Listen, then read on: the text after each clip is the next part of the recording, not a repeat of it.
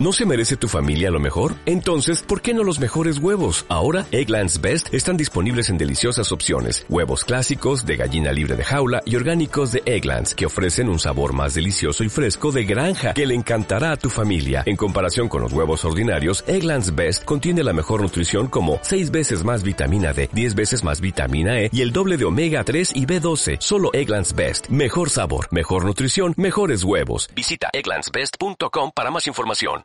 Muy buenas, mi nombre es Ivo Delgado y soy un crítico en serio. Y yo soy Rocío Muñoz, hoy es jueves 19 de mayo de 2022 y este es nuestro programa número 92 de cine. Así que recibe un abrazo desde lejos y arrancamos. He visto cosas que vosotros no creeríais. Cine en serio. Con Ivo Delgado, Rocío Muñoz, Unai Gallego y Miguel Ángel Tomás.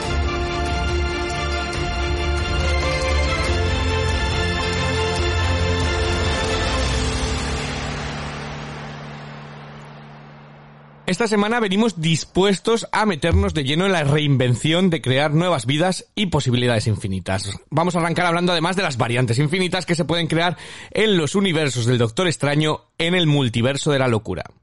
Continuaremos con la reinvención de un actor porno de vuelta a su Texas natal en Red Rocket. Y vamos a terminar con la reinvención que tiene que hacer un adolescente tras despertarse de un coma de 20 años. Todo ello ya sabéis y hoy, más importante que nunca, como siempre, sin spoilers. Tú no vas a dar ningún spoiler, ¿no, Rocío? Yo no voy a dar ninguno porque no he visto ninguna. Yo hoy vengo de oyente. Así que no, no, va a haber spoilers por parte de Rocío. Muy buenas, Rocío, que no, no te he dicho nada. Muy buenas. Yo voy a estar, de hecho, voy a hacer parte de oyente literal porque como hay algún spoiler, eh, yo como el tabú, ¿eh? Pongo pe. no, no vamos a hacer spoilers, ¿vale? Además, lo que vamos a hacer, deberíamos hablar al principio del Doctor Extraño, que es como el gran estreno que hemos tenido estas semanas y demás. Pero como yo sé que la gente que no lo haya visto y quiera ir de limpio, limpio, limpio, limpio, aunque no vamos a hacer spoilers, sino que vamos a hablar de la película de que va eh, únicamente, la vamos a dejar la última para comentar. Así que primero empezamos con las otras dos y luego al final, así que realmente no quiera saber nada de nada de nada de nada, pues no pasa nada. Eh, escuchéis las otras dos y ya está. Y el que, la, el que quiera escucharlo, no vamos a contar de cómo termina, no vamos a contar el final ni nada de ello, pero a lo mejor, bueno, pues contamos eh, de qué marca de eyeliner lleva, ¿no? Y dicen, ¡Wow! Es que me estás diciendo que lleva eyeliner y en eyeliner es en el cómic 184. Entonces, bueno, pues por eso, eh, vamos a hacerlo sin spoilers, pero, pero que la gente la sepa. Y, y reinvención tu vida, Rocío, ahora, por completo, ¿eh? Sí, totalmente. Yo, yo sé que estoy en el multiverso de la locura. Está en el multiverso. ¿Por qué Rocío Muñoz? Ella no lo cuenta nunca porque le da muchísima vergüenza todas estas cosas, pero Rocío nos ha hecho un seguimiento de Eurovisión increíble, tanto para Eurovisión Spain como en el Twitter, como para su eh, para, pues, para su revista digital, que todo el mundo debería seguir, Your Way Magazine. ¿Y para Eurovisión en serio? Y para Eurovisión en serio, sí, pero bueno, Eurovisión en serio el que nos escucha sabe que está ahí, pero que la gente sepa que, es, que tienes eh, Your Way Magazine, que haces un trabajo excelente, eh, tanto tú como todos ellos, la verdad que yo soy súper, súper lector, pues tienes ahí hasta escritores de, de, renombre y gente de, gente de bien trabajando. Es alucinante todo lo que hacen, de verdad. Ella es súper tímida para venderse, eh, y también en Eurovisión Spain nos has amenizado todas las noches, así que, eh, muchas gracias, Rocío, ¿vale? Desde, desde esta parte. Luego te doy más las gracias en Eurovisión, en el podcast de Eurovisión, pero claro, por eso no te ha dado tiempo a ver nada, porque es que tú ya sueñas con 12 puntos. Claro. Sí, sí, sí, yo estoy todavía con, con la resaca de Eurovisión, ya espero para los próximos días asentarme y ya poderme centrar con las películas, pero, pero bueno, aún así no he querido faltar aquí a la cita. Bueno, pues por eso, eh, muchísimas gracias, oye, por no faltar, aunque no hayas visto las pelis, pues te recomendamos que hay bastante que recomendar. Yo creo que traemos tres películas muy de notable alto, ¿vale? Eh... no sé si fiarme de eso. Eh, venga, te dejo que presentes a, a Miguel Ángel y Unai. Bueno, pues vamos a ver si también opinan que son las tres de notable alto. En Toledo está Unai, nuestro amante de lo tras y de los cómics y todo esto, con lo cual hoy él tiene bastante voz con esto del Doctor Extraño. Eh, cuéntanos, ¿Unai notable alto a las tres o alguna se cae un poco? A ver, a mí se me ha caído una porque no la he podido ver, que es la de Rebel Wilson, básicamente muy buena a todos, por cierto. o sea, que ya partiendo de esa base, sí, la verdad es que son buenas pelis en general, o sea, tienen lo suyo para comentar, aunque bueno, como ha dicho Ivo, mejor no hablar uh -huh. o tirar de la lengua con Doctor Extraño porque enseguida te cancelan en redes, pero bueno, sí. es otra historia. Yo creo que no te has perdido mucho. O sea, yo no las he visto, ¿eh? Pero la de Rebel Wilson me da a mí que no te has perdido mucho. No sé, bueno. en Cartagena, Miguel Ángel, nuestro hombre positivo, aunque cada vez está mutando más en lo contrario, a lo mejor de aquí a un par de semanas le cambio el apodo, eh, igual él sí que piensa que las tres de notable, que, que nos estamos perdiendo un peliculón. Muy buenas, Miguel. Muy buenas. Yo de ninguna manera pienso que las tres son de notable alto. Una es de sobresaliente, pero bueno. Y, y otra, bueno, ya comentaremos en su momento. Ahora llegamos, Ay. ahora llegamos. Ahora llegamos. Antes de, antes de ello, todo el que quiera se puede poner en contacto con nosotros en las redes sociales, ¿verdad, Rocío? Sí, tenéis varias vías, ya os lo explico cada semana. Eh, por un lado, si sois más de Twitter, pues nos podéis contactar con arroba podcast en una mención ahí, un privado, lo que os apetezca, y os leemos. Si os va más el Telegram, pues también tenemos un grupo podcast en serio, os unís y ahí somos una pequeña gran familia para charlar de mil cosas, de lo que os apetezca. Y por último, pues si nos estáis escuchando desde Evox, nos podéis dejar un comentario en la plataforma, como hicieron en el último programa, ¿verdad? Sí, y que la gente no le dé vergüenza, porque tengo mucha gente que esta semana que no hemos hecho podcast, la semana pasada, con todo el meollo de Eurovisión y demás, no nos ha dado tiempo, pues me han escrito por Twitter diciendo, oye, ¿no subís podcast de cine y tal? Y, esto, y me da cuenta que nos escucha más gente de la que nos, de la que nos lo hace ver, así que que no tengáis vergüenza, eh, que nos hace muchísima ilusión, eh, incluso bueno, el mensaje, que los mensajes que me habéis mandado, eh, súper súper muchísima ilusión. Pero tenemos a nuestro quinto elemento, además, que le hemos echado de menos la semana pasada, a, a mi queridísima Franz, que además está en Dublín, eh, y le he recomendado un par de cosillas y demás, eh, Ah, a- así que, eh, bueno, ya me ha dicho, eh, hablamos la semana, la semana hace dos, como ya hace tanto, de, estuvimos mano y mano, tú y yo, Rocío, de X, 365 días aquel día y amor de madre. Y ella nos decía, qué bien analizáis cada peli que veis, amigos. Estoy con Ivo 100%, eh, uy, mira, lo he escrito cuatro veces, estoy con Ivo 100%, lo siento, Rocío, y es que eh, X casi que la incorporo a mi nombre desde ya. La verdad es que me lo pasé genial, iba con expectativas cero y salí en globo del cine. Entré totalmente en algunas de las escenas gore mamarrachada, me partía de risa con algunas de las muertes random, y es que al ser desconocidos los actores, el orden de defunción fue lo máximo. Las otras dos pelis, en fin, ha sido divertido oíros, no sé cómo agradeceros las horas ganadas al medio. Eh, mil gracias como siempre por la mención y vuestro cariño y os lo devuelvo por duplicado. Besazo grande y que no pare. Pues un besazo de vuelta, Franz. ¿Ves? X mola. Eh. Bueno, entonces si lo va a incorporar a su nombre, a partir de ahora va a ser Franks.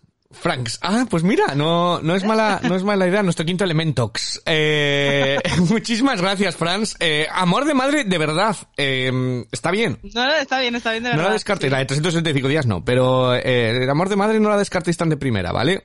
Eh, y luego eh, Héctor, el podcast de los tres amigos, eh, que esta semana no puede venir porque no nos hemos cuadrado, pero nos dice, ostras, vi el momento golf de 365 días aquel día y no me lo podía creer. Pero qué mierda es esa. Yo lo puse en mi Instagram porque es que aquello era, maravilloso.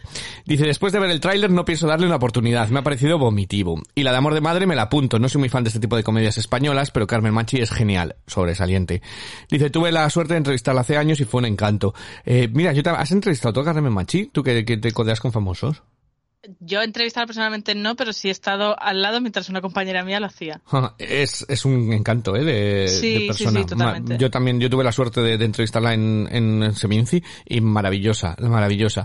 Dice, a pesar de que tiene o tenía mala fama fuera de las pantallas. Pues no sé de quién, eh, porque yo, de verdad, eh, súper amable, súper cercana y, y, y divertida. Eh, Sí, bueno, al final todo el mundo tiene a alguien con quien no coincide bien Sí. en un rodaje y bueno, se da y surge mala fama, pero vamos, mi experiencia también muy buena. Y La mía también. Dice un abrazote y hasta el próximo programa. Pues eh, hasta el próximo, ¿vale, Héctor? Eh, muchísimas, jo, muchísimas gracias por escucharnos. Eh, y de verdad, apuntaros la de Amor de Madre, eh, porque está bien, y X yo creo que también tenía su, su aquel. Pero hablando además de películas españolas, pues hemos tenido la, quizás una de las grandes, la que va a ser otra de las grandes protagonistas de los Goya, esperemos, ¿no? Que es Alcarrás. Yo no la he podido ver porque aquí como, como nos llegan en cuentagotas el cine español al Reino Unido, pero yo sé que Unai sí que la ha visto, la ha visto y ha dicho, yo puedo comentar algo. ¿Qué tal, qué tal Alcarrás, Unai? A ver, a mí, a mí me ha gustado bastante, la verdad. Eh, también te digo, tienes que saber a lo que vas porque el cine de Carla Simón es un poco un cine tira mucho más a lo contemplativo, a mm, y bueno, pero está, está bastante bien. A ver, la trama es básicamente que te presentan a una familia catalana que se dedica a la recolección de melocotones. Y un poco lo, lo que desencadena la trama es que le- la tierra donde están ellos viviendo se la van a expropiar, básicamente. Y bueno, es un poco mostrándote su día a día y demás. Ah, y a mí, a mí me gusta bastante, sobre todo, quiero destacar una cosa que me parece, me parece alucinante la dirección que tiene Carla Simón a todos los niveles, sobre todo actores, porque no sé si sabéis en esta película que todo el reparto son actores no profesionales. No, no lo sabía. Y es y de verdad es alucinante, o sea, están todos genial y tienen una química entre ellos brutal que parecen fami- familia de verdad y, o sea, cuest- te cuesta creer que, que no, que no han trabajado nunca como actores porque de verdad están, están sensacionales. Bueno, hay uno que se parece, creo que es el padre de familia, que se parece mucho a, mm, al actor este, ¿cómo se llama? Sergi, Sergi a un actor, a un actor muy conocido, es que no me- ahora no me, no me viene el nombre, es un actor muy conocido español, pero no me viene el nombre, pero se, parece, se le da mucho en aire. Que curiosamente creo que se llama Jordi Puyol, el, el actor este, el que hace de padre fa- eh, para familia, el que ha cogido Carla Simón. Ajá. Bueno, pues eh, eh, el premio que decía Unai que, que es el oso de oro de Berlín, que, que ha sido algo casi histórico eh, lo que ha conseguido. Sí, totalmente. Eh, y yo tengo muchas ganas de, de verla. Ahora me, Bueno, parece que tenemos una firme contendiente de verdad, ¿no? Para, para los próximos temporadas de premios. Esperemos, esperemos. Eh, yo he visto otra que no vamos a comentar, que la he visto en Netflix, que yo la he comentado por el grupo de Telegram, eh, porque yo sé que además a mucha gente le gusta eh, este rollo de true crimes y demás. Y es una película que se llama Nuestro Padre, ¿vale? Eh, que es sobre un caso real, ¿vale? Es una especie de true crime, aunque es un documental, pero parte de ello está ficcionalizado, porque no, bueno, pues no, el actor principal lógicamente no quería salir. Y es de, sobre un médico que eh, en la clínica de fertilidad que él tenía intercambiaba el semen de, de los donantes por el suyo propio, ¿vale? Entonces se descubrió cuando la gente empezó a hacer los test de- de ADN pues que tenía eh, pues un montón de niños eh, que todos estaban hermanados y demás. Además es casi una clínica eh, en una zona mm, no rural no pero prácticamente de Estados Unidos pues muchos de ellos estaban luego casi interconectados entre ellos y eran eran medio hermanos. Entonces el caso es de quedarte con la boca abierta claro eh, de todo ello. Pero además está muy bien tomada la, la óptica del, eh, del documental porque se centra en las víctimas realmente. No se centra tanto en este hombre sino en, en realmente cómo se siente esa gente cuando coño descubres que, que tu padre no es el que tú pensabas o no era un donante, no era tu padre de tal, sino que de repente es- eres el hijo de un maniático eh, de todo esto y, y todo todo lo que conlleva, ¿no? Algo algo así. Yo os lo recomiendo en Netflix, ¿vale? Eh, además hora y media, mm, vale, muy guay para matar el para matar un ratillo. Eh, yo le dado un 6, ¿vale? A, a este a este nuestro padre, porque sí que luego hay cosas ficcionalizadas que dices, buf, madre, un poco eh, un poco de aquella manera, ¿no? Pero pero bueno, tampoco esperas el documental de tu vida, sino un caso estos de quedarte con la con la boca abierta y lo, lo consigue. Eso es muy de tu estilo, ¿eh, Rocío? Sí, yo se le tenía en la lista, de hecho, o sea que ese en algún momento. Ese, ese está de, eh, es de tu mano. Eh, pero bueno, vamos a dar, vamos a empezar con las películas de la semana antes de que nos alarguemos más. Y, y como digo, el Doctor Extraño la vamos a comentar al final porque antes tenemos otro, otro gran estreno que se trata de darnos un paseo por Texas de la mano de Sam Baker en Red Rocket. Dijiste que no ibas a volver a pisar Texas. Ya sé que os coge por sorpresa. De ti ya no me sorprende nada. Su último trabajo fue hace más de 17 años. Es muchísimo tiempo sin trabajar. He trabajado casi todos los días de los últimos 17 años. He vuelto con mi mujer la semana pasada. Voy a llamar a la poli. No, Diez, joder. nueve, ¿En serio? ocho. En Red Rocket conocemos a Mikey Saber, una estrella del cine porno cuyo momento ha pasado y da con sus huesos en su punto más bajo. A partir de ahí, regresará a su pueblo de Texas a tratar de reagrupar su vida en un lugar en el que nadie le echa de menos. Sean Baker dirige a un sorprendente Simon Rex en una pequeña sensación indie del pasado Festival de Cannes. Miguel Ángel, ¿hay materia para tanto precursor? Sí, eh, hay materia, pero de sobra. Vamos, a mí, eh, bueno, antes he comentado algo sobre un sobresaliente, ya os voy adelantando, que es este que, que nos ha dejado aquí Sam, Sam Baker. Y yo tengo que decir que no he visto nunca de Florida Project, pero ahora después de ver esto estoy muy, muy interesado. Te gustaría mucho. alguien- Mm. Tengo a alguien cercano que me ha dicho, no, esta película está genial, pero Florida Project, eso era un rollazo infumable. me, ha hecho, me ha hecho bastante gracia porque sé que es la realmente conocida de este hombre. Eh, tu conocido, cámbialo, de verdad. Sí, Eh, ya no tiene está. ni puta idea. Esta gente no Eh, la eh. traigas al podcast. Eh, lo, he, lo he dicho maliciosamente porque sabía que me ibas a preguntar y, y es mi padre que nos escucha además, así que no, papá. Ah, Eh, pues nada. Y que- oye, Una no, no, era una broma. Perdón, perdón, recojo cable. Recojo- bueno, eh, el caso es que la película me parece súper interesante. La verdad es que Mm. el planteamiento ya es muy, muy bueno, pero creo que lo que te gana desde el primer momento totalmente es el ambiente en este pueblo, que es un lugar totalmente deprimido, o sea, en todos los sentidos. Eh, creo que también otra cosa que ayuda muchísimo a meterte desde el principio de la película es el actor protagonista, Simon Rex, que para mí era un total desconocido. Luego vi que había salido en un par de Scary Movie, pero es que no tengo ni idea de quién es, sinceramente. Sí, es uno, de los, un es uno de los principales, es uno de los principales de Scary Movie, si no, no lo has trabajado. Es, es toda una revelación, porque es un actor como de mm, comedia tonta, normalmente, de comedia absurda. Eh, tiene una cara además que se presta mucho a, a la comedia, bueno, pues eso, eh, eh, absurda, y es mm, todo un descubrimiento aquí, aquí en drama, así que sí.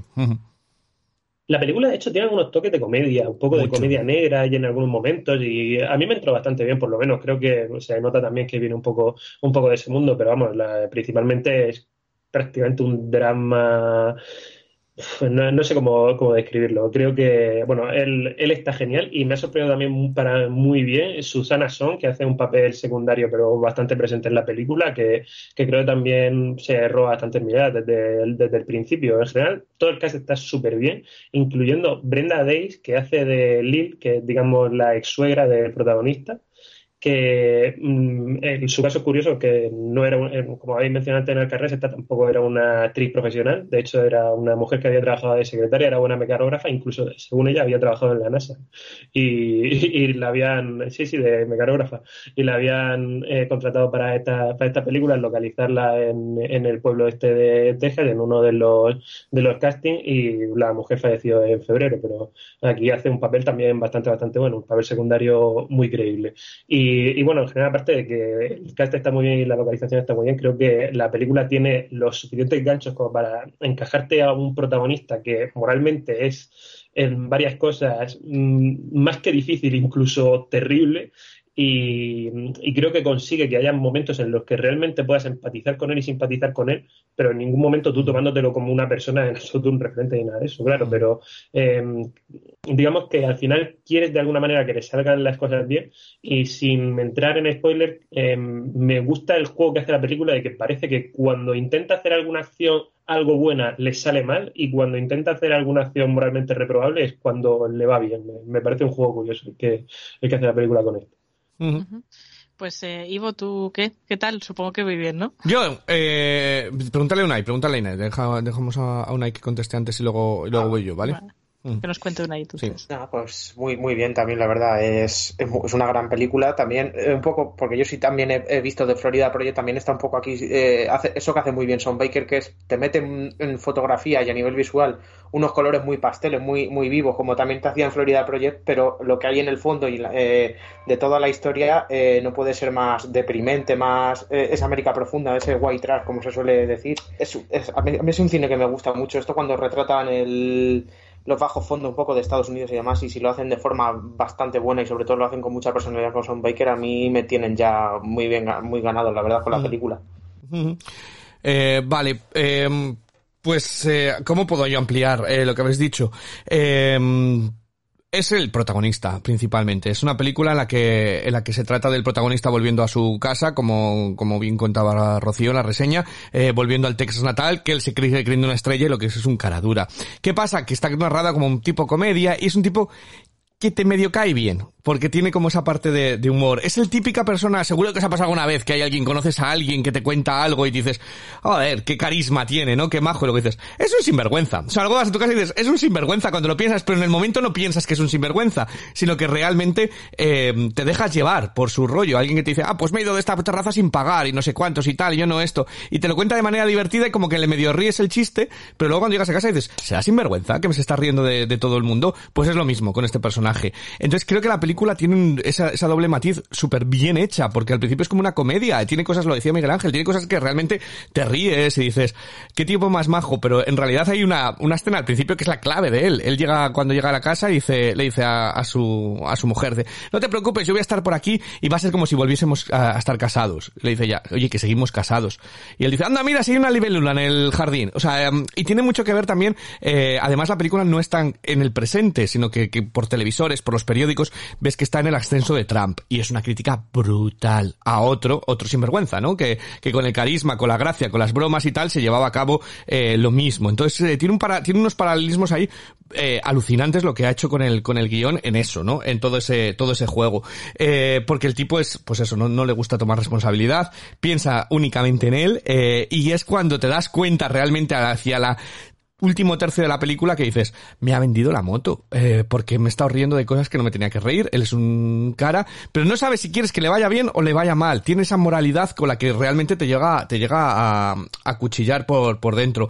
Eh, y luego, Sam Baker, es que habláis de Florida Project, pero es que Tangerine también, Tangerine que también surgía mucho en, la, en los sitios de donuts y demás, es, es que es brillante. Tiene esa capacidad de poner la cámara y no juzgar al personaje, eh, y tiene esa posibilidad además de que parece a veces que eres como una mosca en la pared, que estás viendo escenas, ¿vale? En la narración y luego lo, lo unes. Eh, y me parece uno de los uno de los directores clave de la nueva ondada de cine independiente americano. Me parece absolutamente brillante, brillante. Y luego, a mayores, la fotografía. Eh, eh, este, este hombre, eh, se me ha ido el, nombre, ahora mismo lo, lo, voy a buscar, porque es el mismo director de Drew Daniels. Es, el mismo director de, de, fotografía que hizo Waves, que es otra de las mejores películas que no habéis visto eh, hace dos años y, aquí utiliza el grano utiliza eh, las saturaciones los paseos que él tiene en la bici al lado de esa bueno pues esa máquina de petróleo. O sea cómo, cómo retrata todo es bello pero a la vez eh, triste eh, la decadencia que tiene todo ello. Y eso es lo que es la película. Es una película bella pero muy triste. O sea la forma es una comedia pero por dentro es, es, es tristísimo, ¿no? La, la, la, la gente y cómo, este personaje y cómo, cómo te lleva por todo ello y cómo le van saliendo algunas cosas bien que no deberían, pero que tampoco quieres que le salga mal. Entonces te tiene todo el rato en ese debate y, a mí me parece pues una de las mejores películas que, llevamos de año, eh, sin lugar a dudas. Me parece soberbiamente dirigida, perfectamente escrita. Simon Rex, toda una revelación eh, y, y visualmente maravillosa. O sea que para mí es un, un aciertazo esta, esta película, la verdad. A mí, eh, escuchándote, me recordaba un poco, al final, parece, yo no he visto Tangerine, pero sí he visto de Florida Project mm. y veo un poco eh, ese punto porque en Florida Project también te sí. estaban hablando de cosas durísimas, pero te lo suavizaban con los niños, ¿no? Sí. El, había momentos, escenas bonitas, escenas de les veías divertirse, reírse a los niños y tal, y como que intentaban hacer ese envoltorio sumado a la paleta de colores y tal, sí. como una cosa agradable, pero en realidad era tremendamente cruda por debajo y me has recordado a eso. Sí, eh, totalmente, y sigue mucho el esquema. También en The Florida Project hay un elemento grande que, que, que, cuando crees que la narración no está llevando a ningún lado, que simplemente estás viendo a unos eh, personajes maravillosos alrededor eh, y algo pasa y te lleva a otro lado, pues aquí también es de ese, de ese, de ese estilo, que es lo que te hace darte, darte de, de bruces. Yo la vi en casa y un momento, pues yo me estaba riendo mucho al principio, pero hay un momento en que dejé de reírme en la película y no es porque lo que pasaba no fuera divertido, sino es porque había caído, había estabas empezando a ser consciente de que, de que es un drama para mucha gente eh, y como eh, lo comentaba Miguel Ángel también que ir a uno no sé ir a una a cenar unos donuts es como algo maravilloso. En, en parte la escena es divertida porque los personajes son eh, son divertidos. Pero luego dices joder que es que es una realidad para mucha gente es como su, su gran día que yo no nos yo he trabajado en restaurantes no y había veces que oías, oías a los camareros. Va vienen aquí y tal y se creen que joder pues es que a lo mejor una cena fuera para para una persona para un matrimonio irse a cenar fuera es un gran día eh, y dicen, es que nos lo has estropeado por no tal. Pues que a lo mejor es verdad, tienes que poner a veces en los pies del, del otro, ¿no? Y, y, y a, me parece una película que tiene mucho para que hablar y no quiero estar aquí dos horas, pero, pero eh, yo te la recomiendo mucho, Rocío, de verdad. Eh, te la recomiendo mucho porque además entra bien, es con la comedia y demás, estás entretenido todo el rato con, con la película y con el personaje, es un personajazo. Eh, entonces es, es, Venga, pues es me la anoto porque además luego a fin de año tenemos los premios en serio uh -huh. y seguro que esto aparece por alguna parte en alguna categoría, Hombre, vamos, segurísimo. Yo te, digo que, ah, yo te digo que a Simon Rey le voy a meter yo por lo menos. Sí, actor, actor eh, bueno, Unai luego se olvida porque estamos aquí estamos en mayo. Unai solamente anotando, Unai, Unai solamente se lo acuerda de lo que estrenan de octubre a noviembre, eh, pero el resto seguro que bueno, pues eh, Miguel, a ver ese notable, ¿en qué nota final se materializa? Se materializa en un 9 que le doy a la película. Creo que vamos, es de, eso, de los candidatos fuertes a entrar en los premios en varias candidaturas, incluso en uno de los puestos de mejor película, mejor entrar en las nominadas. Uh -huh. ¿Unai? Un poco menos, un ocho y medio, pero es, es muy recomendable, la verdad. Yo estoy muy contento con esa película. Bueno, contento dentro de lo que cabe, de lo que te muestran, pero sí. contento de que exista, no de, de lo que me cuentan, ¿no? Eh, ¿Y tú, Ivo? Pues mira, yo le había dado originalmente un ocho y medio, pero cuando, antes para cuando me he puesto a preparar el programa, me he escrito un poquito lo que quería contar y luego me he dicho, esto es que tiene tanto que rascar que, que se merece el sobresaliente, así que le he llevado al, al 9. Eh, y ya te digo, además cuando, cuando me di cuenta de esa para, paralelismo con todo lo de Donald Trump, con la política, con el Estados Unidos de hoy en día, con eh, tiene mucho que de sobresaliente esta esta película, ¿vale? Eh, sin darte, sin ponértelo en la cara, sin, sin sentir que estás siendo aleccionado, sino con algo con algo divertido, entretenido y con un personajazo, como digo. Así que yo me le llevo al 9, a otro sobresaliente. Pues mira, ya sabéis, eh, incluida yo, ya sé, eh, si queremos ver este Red Rocket con dos nueves y un ocho y medio, pues lo tenemos disponible en los cines, así que allí hay que comprarse la entrada. Pero en Netflix pues nos ha llegado una comedia protagonizada por Rebel Wilson y titulada Vuelta al Instinct. When I was in high school, I had the perfect life. Una animadora sufre un aparatoso accidente en su instituto y se despierta 20 años después en una sala de hospital. Ahora, con 37 años, tratará de luchar por conseguir su mayor sueño, ser la reina, la reina del baile de su instituto. Rebel Wilson se carga a sus espaldas el debut de Alex Hardcastle en el largo en exclusiva para Netflix. Ivo, ¿otra más para el contenedor imposible de la plataforma? Eh, a ver, pues, pues en parte sí, en parte no. Y me voy a explicar. Eh, me habéis dado la brasa que esta película quiero llevar, que no sé cuántos. Rocío escribiendo, esta es la típica que solo le gusta a Ivo, tal. Y mira, al final no la ha visto ni, ni ha tenido idea ni de ponerla en la lista, ¿vale? Eh, Rocío ha dicho, yo a lo mejor veo Red Rocket, si me da tiempo voy al cine, y ya si de pasada el mundo, alguien decide que el día va a tener 124 horas, a lo mejor le dedico hora y media a esto. Pues, eh, eh, pues es entretenida. Es una película muy entretenida. Eh, me recuerda a las que se hacían en los principios de los 2000, de estas películas como, hay que, Kirsten Dance, aquella de las animadoras, Bring It no sé cómo se llamaba en, a por todas. Eh, vale, pues es una película entretenida, de instituto y divertida. Rebel Wilson ya lo has dicho tú, se carga toda la peli eh, a, ella. Entonces todo depende de lo que te caiga bien Rebel Wilson o te caiga mal.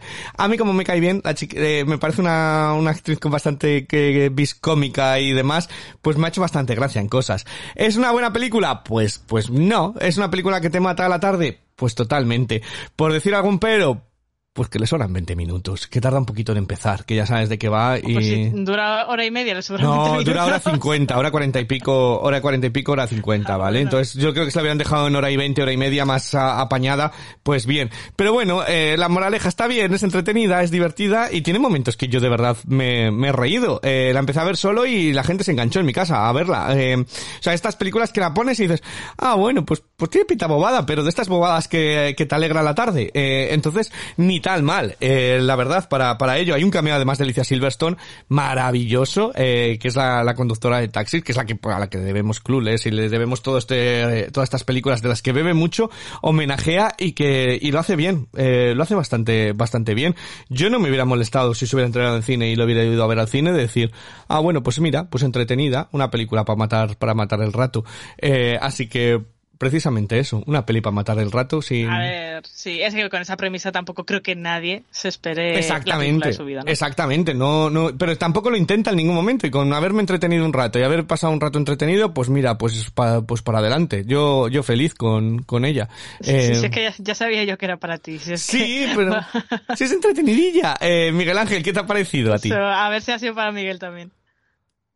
Vale, yo te- tengo que decir que no he entrado tanto en el humor como, como dice, como ha entrado tú en la película. Creo que a mí es que Rebel Wilson de secundaria me entra bastante bien, pero cuando alguna vez tiene más peso en alguna película, me cuesta un poco seguirla. Totalmente cierto, por cierto, lo que sobran esos 20 minutos, porque una duración de hora y media creo que habría quedado una película Sí. más cuca. Mm. Y bueno, y hablas tú del cameo de Alicia Silverstone. Yo el cameo que estaba esperando era el de, el- el de Steve Aoki, que lo menciona en un momento de la película. Si no lo conocéis, es un DJ famoso. Ah. Lo menciona en un momento de la película Steve Aoki y, digo, ah, bueno, va a hacer un cameo. Pero luego como que la acción se mueve a otro sitio y digo, joder, no va a aparecer. Solo han hecho aquí un poquito a lo mejor la broma y tal, pero acaba apareciendo. Así que si, queréis ver a Steve Aoki en una película de Netflix, que es algo muy extraño creo que no había pasado hasta ahora, pues os podéis acercar a, este- esta película. Por lo demás, no, yo no encuentro demasiados motivos para verla solo. Si te la pones con alguien, pues pasas un buen rato. Yo la he visto con gente y bueno, pues comentando un poco lo que nos hacía gracia y lo que no nos hacía gracia. Yo tengo que decir que no he entrado en la película, así que ya os aviso de que no la voy a probar,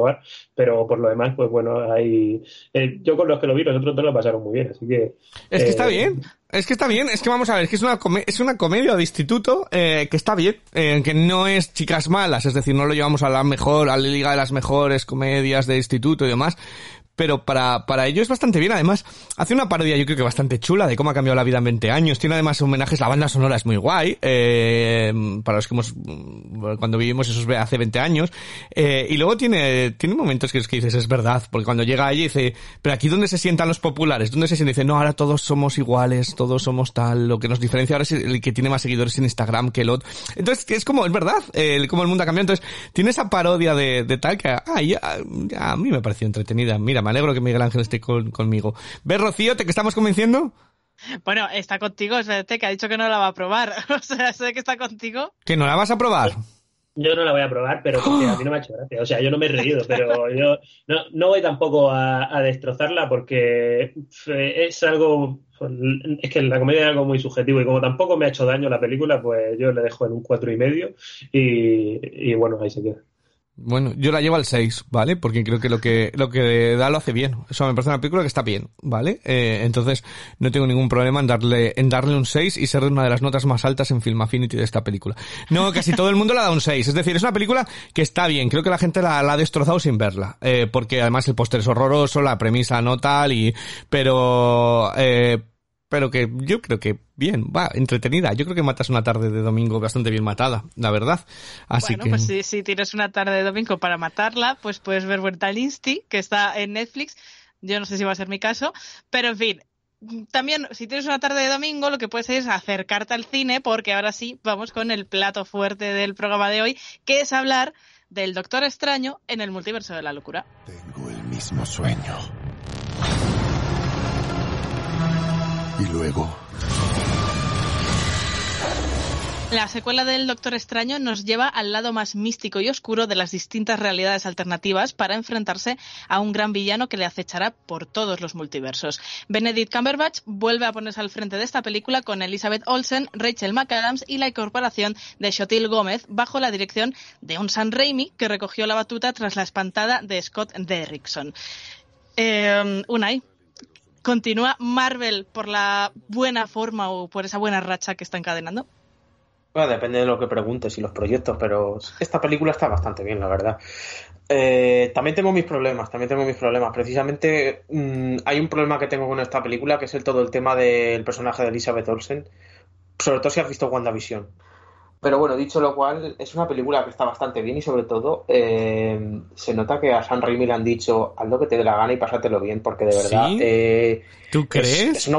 ¿Tú crees? Porque es que yo creo que ha sido lo contrario. Es decir, que le han dicho, bueno, aquí puedes hacer esto, pero por otro lado no, pero porque es... Bueno, ya llegaré yo, pero esto es un pastiche eh, multiverso, ¿no? Es la película de las multi, multidirecciones y multiopiniones, yo creo.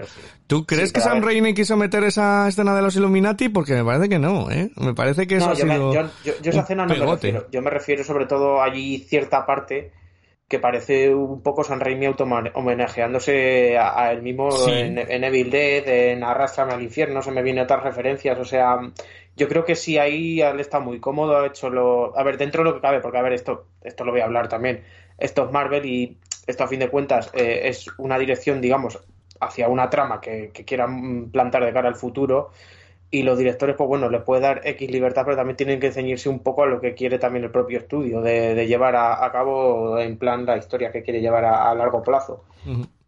Pues eh, Miguel, ¿a ti qué te pareció? Uy, a mí me gustó bastante. Yo disfruté bastante la experiencia de verlo en el cine, que creo que eh, no, no, se puede decir que lo pasará mal ni nada de eso, pero es verdad que se notan las costuras en, varios sitios. Yo tengo que apuntado que Scott Derrison, cuando se fue de, este proyecto, dijo que, que cree que cuando se hace una película es fundamental que el productor y el director quieran hacer la misma película.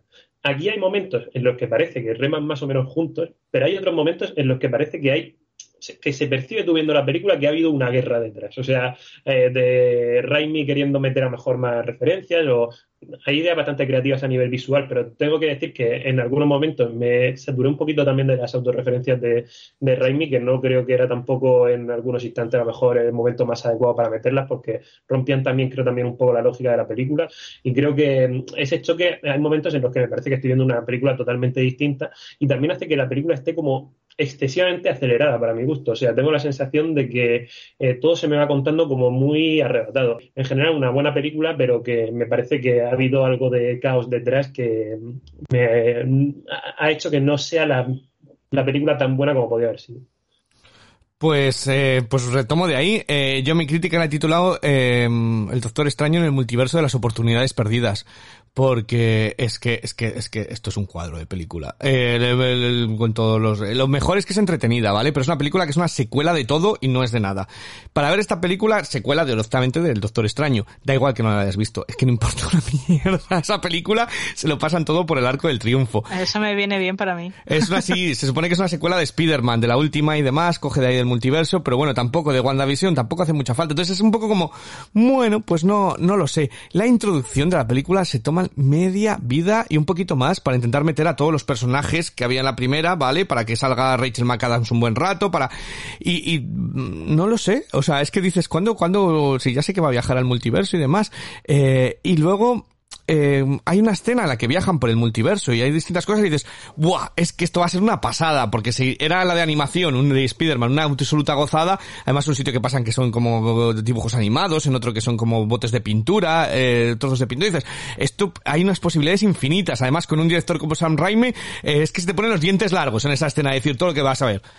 Nada, nada. Luego es otra vez la misma película de Marvel en la que todo se resuelve a base de efectos visuales, a base de batallitas y a base de pim pam pum pum pum. Entonces, eh, yo creo que es una película que lucha contra sí misma, porque creo que tenía un montón de potencial y creo que la han dejado, lo han rebajado para ser la película estándar. Es decir, para eh, todo lo que parecía que iba, "Ah, por aquí pueden tirar, por aquí puede ser muy guay. Todos los riesgos que tomó WandaVision y que tomaron en Loki, por ejemplo, eh, aquí hay muchísimas posibilidades, pero luego se queda en lo más tópico. Y lo que decíais de Raimi, estoy de acuerdo que da una pátina de cierto terror, pero no puedes dar terror a una escena y a la siguiente romper por completo todo ese, toda esa construcción que estás haciendo entre uy, uy, uy, esto empieza a ser terrorífico, que si zombies, que si lo otro, que si tal, y de repente a la siguiente, nada, pasillos de súper tranquilo, todo tal. Entonces, era como, un, es un Frankenstein. Eh, y esa escena que la que yo me refería con Unai, es un pegotazo. Han metido un pegote en el medio, que es que yo no puedo más que, que decir, que es esta mierda, porque es que han metido un pegote para meter un millón de cameos. De decir, esto es el multiverso, entonces vamos a coger a, un montonazo de gente que, os haría ilusión ver una película y ahora tenemos la posibilidad de meterlos y hacer que todos los fans eh, se pongan a dar palmas. Que si eso sucedía en Spider-Man, pero estaba metido dentro de la trama, ¿vale? Eso es, eso es, aquí no. Aquí no, aquí es un momento en el que, ¡pum!, te vamos a meter a este, a esta, a esta, a esta, a esta y este, para que, para que los fans se pongan a aplaudir en la sala. Y en lugar de aplaudir dices, ¿de verdad es necesario? O sea, ¿era, era necesario que pasaran esos actores y esos personajes? Eh, entonces, eh, lo único que han hecho con eso es quitar calado a los protagonistas. Como hay tal cantidad de tramas, pues realmente, decís de Olsen, Olsen clava el personaje y en WandaVision está excelente. Y aquí creo que han sido valientes en llevar este personaje hacia lo que tenía que haber sido en WandaVision, es decir, hacia, hacia la villana eh, de, de todo ello, pero tuvieron miedo y metieron a otra villana para eh, no vaya a ser que la gente se ofenda. Y aquí que por fin han dado un paso para adelante, le dejan el nada, realmente, porque ¿dónde está Visión? Eh, ni le com- eh, todo, o sea, no lo, no lo cuentan, o sea, no, entonces realmente no entiendes la motivación de la, de la actriz Eso es hasta, a lo que me refería yo antes. Exacto, no entiendes la, mo- la motivación de tanto. Entonces, eh, haberle dado, dar una, una actriz que, que, ha, ha bebido tanto este personaje, que lo ha llevado a tantos puntos, que es una actrizón y que podía haber cogido y haber arrasado con esto y darnos un, un personaje para la historia de diva absoluta, se lo borras para dar pie a 1500 cameos que no llevan a ningún sitio, eh, solamente por eso, por estar al servicio de los fans que lo, que lo van a ver. Eh, y eso pasa lo mismo con Benedict Cumberbatch, que está pues porque, pues porque está, pero si llega a mandar a su doble de las escenas de acción, nos hubiera dado igual. O sea, se nota que, que le importa eh, poquito y el, el haberse pasado por aquí. Estaba más metido en el personaje en la de Spider-Man que en esta realmente. Eh, entonces, yo cuando termina me queda con una sensación de decir, y además que todas las resoluciones de todo son un chimpún de efectos especiales. O sea, es decir, parece que hay una escena, guau, guau, guau, guau, guau, ¿qué va a pasar? Patapín, patapum, patapún, eh, ahora ya sabes controlar tus poderes. Patapín, patapum, patapún, tú no. Eh, pata, o sea, me parece, me parece un, un- un caos, la verdad. O sea, me parece que, que han querido lo que dice, lo que decía Unai, está claro, esto está hecho para eh, ser otra película más que se engloba dentro de esa gran eh, rueda que es eh, la, la maquinaria de, de Marvel, eh, pero pero esta es una más. Eh, no no han querido darle de le han intentado dar algo algo de definición propia con esos toques de terror, pero es que tampoco lo han dejado. Entonces a mí me parece igual de fallida que las de las dos primeras de Thor. Eh, es decir, dos películas que sí, que bueno, que las ves, que estás entretenida, que eh, va, venga, eh, va, pasable la película, pero que realmente no tienen nada, nada de, de ello. También la primera del Doctor Strange tampoco tenía nada. Yo sé que a Miguel Ángel le gusta, pero bueno, es una película de lo más prescindible de, es otra más de superhéroes, ¿vale? O sea, no, no es otra, no es nada imposible, que te, imperdible, que te tienes que, ver.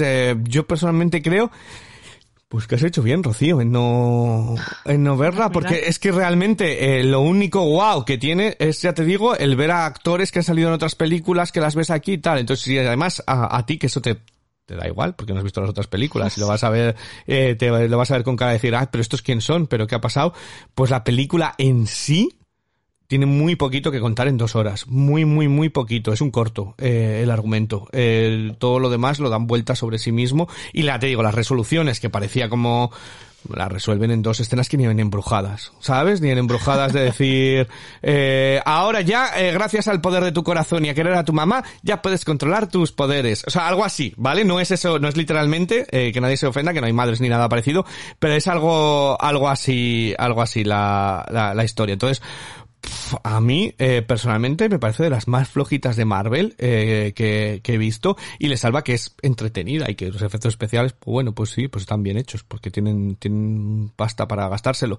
Pero además, ya te digo, es que hay una escena en el medio que a mí me, me cabreó porque parece como que la acción va, va, va, va, va, va y paran por completo la película para meterte todo esto que no hacía, no había necesidad. Pero es, es para los fans, entonces los fans pues les, les entiendo que les guste más. A los que buscamos algo más de cine que el fan, que el fan no está, ¿vale? Pero a quien es muy fanático de las de Marvel, yo creo que le va a gustar, pero al resto. Mm. Pero sí que es verdad que, mm, o sea, mi percepción desde fuera es que la película ha pasado bastante desapercibida para ser la película que era, ¿no? Y, o sea, no he notado tanta conversación como si hubo con Spider-Man, por ejemplo. Mm. Eh, conozco gente que, de, de, la gente que se compra la entrada del preestreno para ir desde dos semanas antes, sí. que cuando vieron la película les pregunté qué tal y fue como bien necesito sí. reposar pero no se nota que no les había convencido del todo entonces sí que creo que lo que estáis contando es un poco la sensación generalizada y que incluso los más fans mm. eh, aquí joder, tenemos a, a, Miguel tenemos a Unai que también son muy fans y vienen como descontentos no es como sí pero no no mm. entonces creo que, que sí que se queda un poquito floja mm.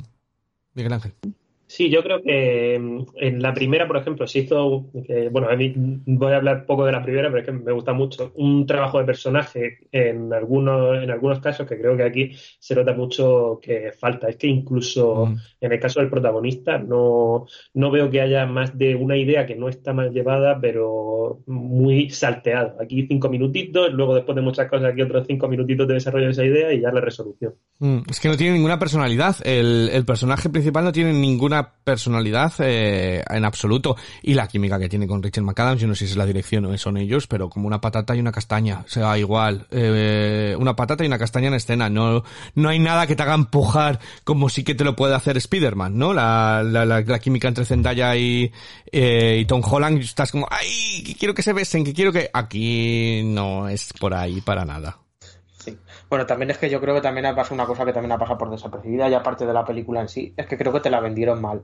Porque es que la escena esa que dice Ivo, al final, es una escena muy corta. O sea, el tema en sí de cameos, pongámoslo, dura poco. O sea, dura poquísimo. Eh, realmente la película no se centra en eso o en mostrarte a X personas de otros universos. O sea, es que al final también en ese sentido yo creo que te la que no lo pongan. O sea, yo, vamos a ver, yo lo que digo es que o que lo pongan o que no lo pongan. O sea, para mí no tendría sentido en Spider-Man y ya me da igual porque que no lo sepa, lo han dispuesto en los Oscar y demás.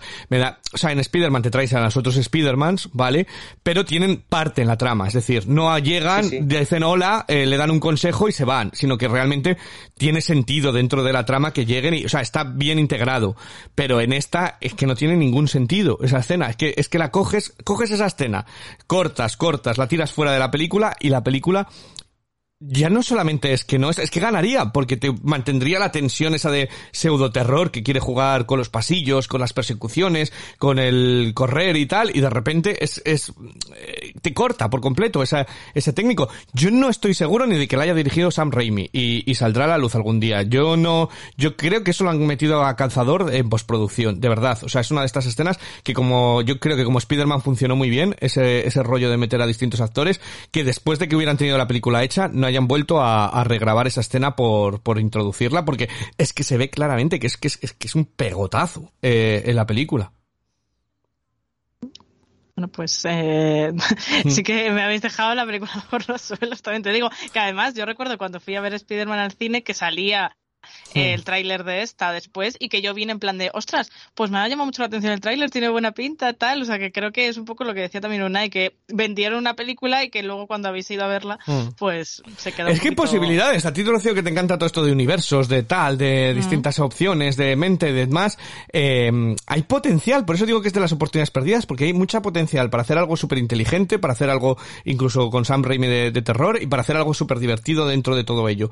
Eh, y lo hemos visto en la película de animación de Spider-Man. Y aquí, eh, es que ¿quién se atreve a comparar esta película con la de animación de Spider-Man? Por ejemplo, ¿no? Que hablan de lo mismo.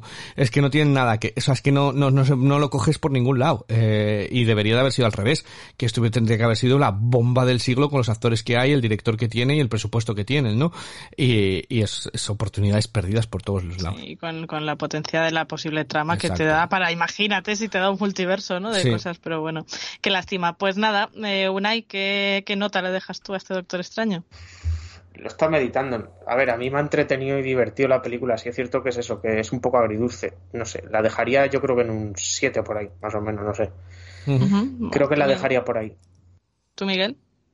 Yo la tengo en un 7, que para mí es por debajo de la media de películas de Marvel. Lo- la misma que le había dado a Thor, que lo ha comparado Ivo antes, la primera de Thor, un poquito por ahí. Pues eh, yo le he dado un Verás. 4. Yo le he dado un 4. Ojo. Yo no me, me, me parece fallida. O sea, me parece una película fa- que, que salgo con una sensación. Eh, no es mala, porque vamos a ver, Marvel no hace películas malas. Hay tanto dinero y hay tanto de ello que, que no tal. Pero salgo con una sensación agridulce del cine. Entonces, para mí eso son dos estrellas. Aunque me haya entretenido, en que como digo es entretenida, pero la sensación que sales del cine y dices, qué oportunidad perdida, ¿no? O sea, qué, qué, qué, qué rabia, que la Sí, podían que haber al hecho final mejor. te pesa más la Lo, sensación de lo malo que lo bueno. Entonces, al principio le había dado un 5, pero luego le, le baja un 4, ¿vale? O sea, ya de salidas, eh, ya salí con un 5, y estas películas son las que sales como, ¡guau! en una nube, eh, así que mm, se me hizo un poco larga, además. El, toda, la, toda la batalla final era como, ¡buf, qué rollo! ¡Qué Ya pueden dejar de, pueden, pueden acabar con esto, que sé cómo va a acabar. ¿Sabes? Eh, Esa sensación de no más efectos especiales, por favor. Así que yo le he dejado un 4. Ah, Bueno, no sé. pues eh, para todos los gustos ya nos diréis los que nos estáis escuchando en los comentarios, a ver si sois más del 4, del 7, del 9 o del 2 y si alguno todavía no lo habéis visto y os apetece tener vuestra propia Ah, opinión, pues pensé, que ibas a decir, ¿os apetece venir conmigo al cine? Mi número de teléfono es... ¿Te imaginas? No, no, no, tanto no. Pero si os apetece ir al cine, conmigo o sin mí, pues tenéis este Doctor Extraño en el multiverso de la locura, pues en las mejores salas.